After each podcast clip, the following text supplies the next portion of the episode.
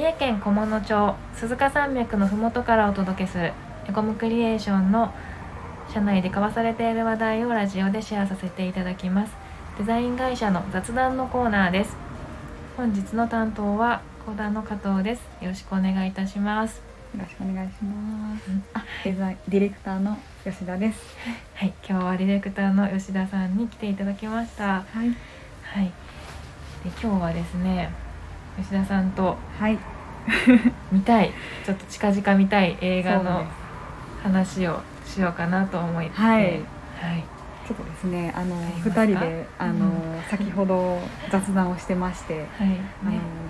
最近どんな映画見てるのっていう 会話の中から、はい。じゃあ今日それについて喋ろうということで、そうおですね。話をしたいと思います。はそうですね。私からいいですか？いぜひぜひどんな映画見たいですかこの前はい。CM でこうちらっと、あの広告が流れてきまして、おえー、と私ちょっと久々にこう洋画ばかり見てるので邦画をはい。見てみたいなと思ってはい。久々に選んでみたんですけど、はい。阿部サダヲさんの「アイアム牧本」ってえいう、ー、どんな、えーとですね結構このうんコントお笑い系とあと人間ドラマが混じったような面白そ映画なんですよ。う、ん。こう一人のあの牧本さんっていうはい。ちょっとこう熱くなりすぎて人に、あの人に踏み入りすぎて迷惑をかけてしまいがちな役所の方なんですけれどもはこちらの方がこうお見送り係いはいと呼ばれる、うん。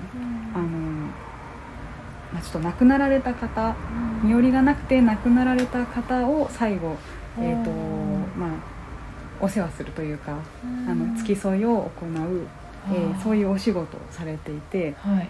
で、まあ、そのかその安倍貞夫さんが演じるこの牧本さんもかなりこう個性的な キャラクターで私結構昔からこのはい。こういうああの安倍さんのやってる映画はい。をちょこちょこと見たことがあるんですけどはい。今回はまた違ったうん。イメージだったんでぜひこう映画館に行って、うん、見てみたいなって思いましたね。あ面白そうですね。安倍さん安倍貞夫さんって本当に面白いですもんね、何を何をやっても 魅力的な。俳優さんですよね。えー、ちょっと面白そう。私も見てみたいですね。そうなんですよね。追加情報だと思うんだけどもはい。別のこの原作が、はい。えーイタリアの、え監督が、はい。えー以前映画を作りましてはい。それがすごい賞に入って、まあ、日本でもリメイクじゃないですけれどうん。も日本版として作られたっていうことなんでかなりこう内容はしっかりとうんしてるんじゃないかなってそうですね。うんすごい。ぜひ 見てみてください。はい。これも今やってますか？今もうねあのーどうなんだろう。あやってますね。てる。あじゃあ、はい。すぐ見に行けますすねぐ見に行けます。帰りにでも。ちょっとこれはじゃあ一旦一回見に行きたいですね、はい。本当だ。面白そう、面白そうです。加藤さんどうですか？最近私そう私最近ね私あんまり映画を頻繁に、っていうかほとんど見ないですけどなんか映画ね映画好きっていうふうにはちょっとねかっこいいから言いたい気持ちがすごいあるんですけど、映ね画館にそうそう行くっていうと、うん。あのなかなか、ね、映画館にまで行くことがなかないんですね普段は。そうですね。なんかそんな中ちょっと私も何かの何かで誰かがいいよって言ってたのをうん。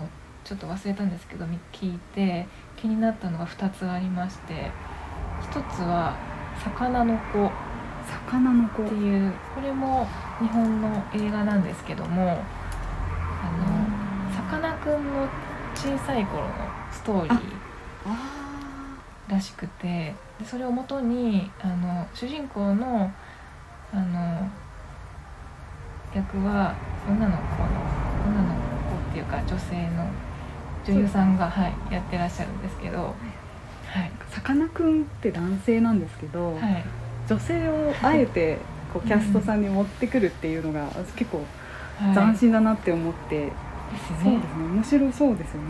そうなんですよ。これ本当に面白そうなのと、うん。なんかこのままできそのままできっと大丈夫ってあのホームページを見ると書いてあるんですけどなんかなんだろう横かか何かかな？見た時にこのさかなクンのお母さんかな、はい。本当にあの何でも受け入れてあげる受け入れるそのままでいいよって、あなたが楽しければいいよって。ね。そんなそんな心あったかいっていうか。ね。なんかこう、うん。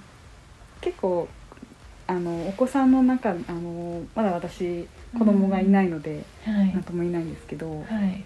もし子供を持ったとして、はい。であのお子す自分の子供がこうさかなクンであったり、うん。こうアイアム牧本のはい。牧本さんだったり、うん。ちょっとこう特徴的なはこう性格を持つような子だったら、いはい。なんかどういうふうにこうアドバイスしていったり、うん。どういう感じでなんでしょうね一緒にこう成長していけばいいかなっていうのをすごいうんこの時代だからこそなのかもしれないんですけど悩むなって思いますね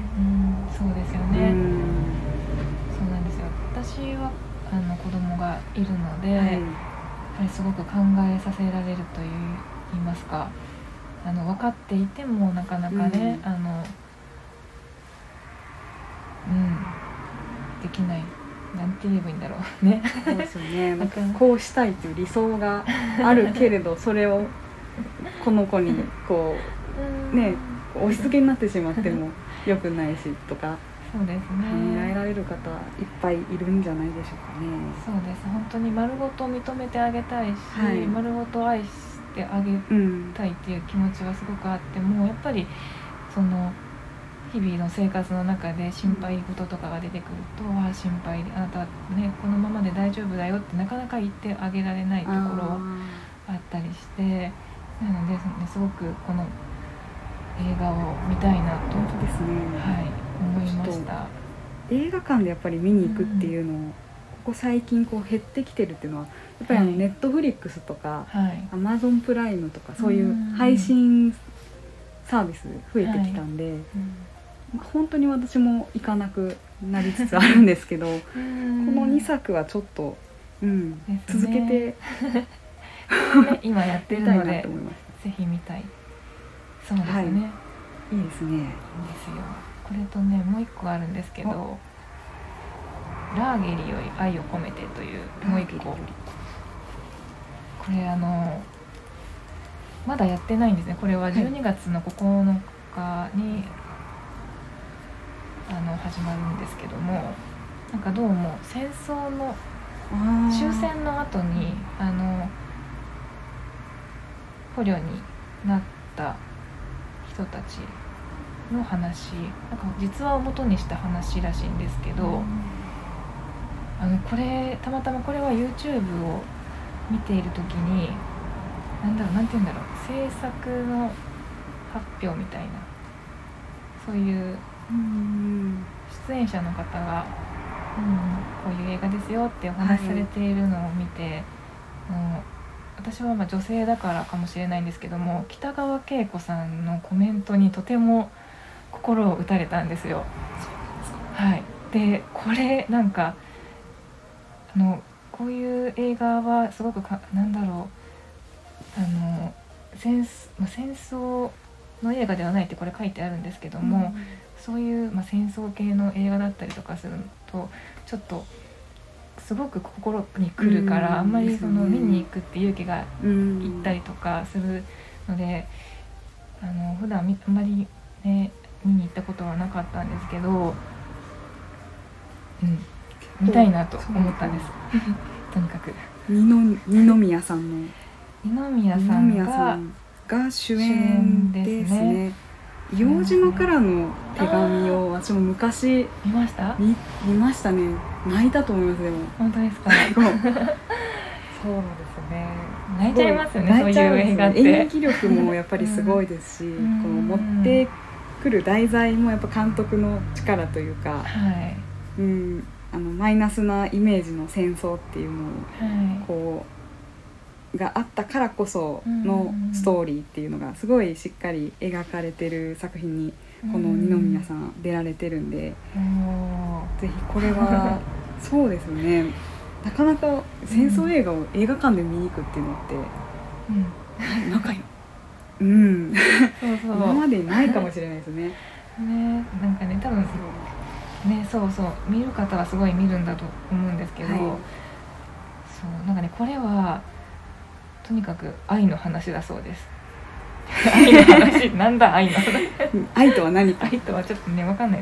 ちょっとねいろんな形がありますからね、こちらはもう実話なんで、うん。こういう方がいらっしゃったっていうのがそう。あの非常に心に来る映画なんじゃないかなって、今ちょっと急速にこうネットで調べてありがとうございます。調べて情報を得ていってるんですけど。そう。何かちょっと逆境すごいねどんな逆境だったりとかどんな状況であっても前向きに、うん。あの生きていくっていうこととあと信じるっていうことですね、うん、愛愛情を持って信じて生きていくっていう前向きにそういう映画だそうです、ん。うん。ね。